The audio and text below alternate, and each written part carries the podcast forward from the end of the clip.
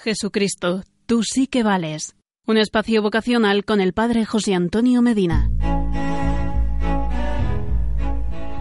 Hola, ¿qué tal? Si te preguntara cómo sueles afrontar las situaciones de novedad, las respuestas serían muy variadas. Hablarías de pereza, de miedo y quizá de expectación. Sea cual sea la actitud que se adopte, las excusas de cara a nuevos o diferentes compromisos suelen hacerse presentes con preocupante frecuencia.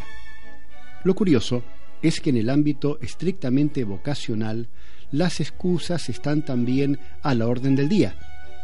Si a un joven se le sugiere la posibilidad de seguir a Cristo como sacerdote, su respuesta por lo general se situaría de nuevo en el ámbito de las excusas.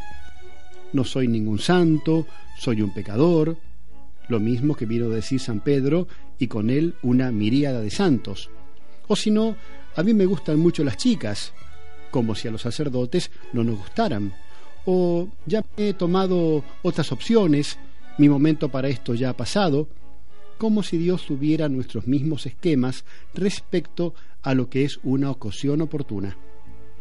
Seamos sinceros, la mayoría de estas respuestas tienen detrás la realidad de la excusa, de la mediocridad y el miedo. También esconden gran cantidad de prejuicios.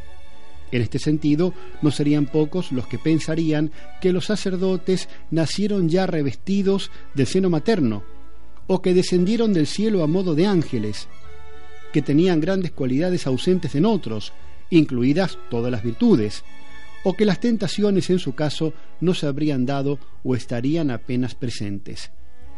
Por eso, de cara a afrontar la realidad de la vocación, habría que recordar una vez más que Dios busca personas normales, llenas de cualidades y, por qué no, de debilidades y defectos.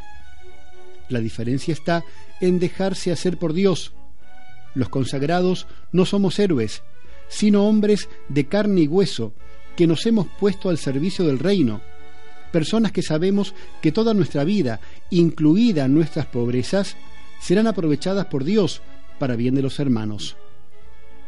¿Quién sabe si tú no eres también llamado por Cristo a seguirle más de cerca?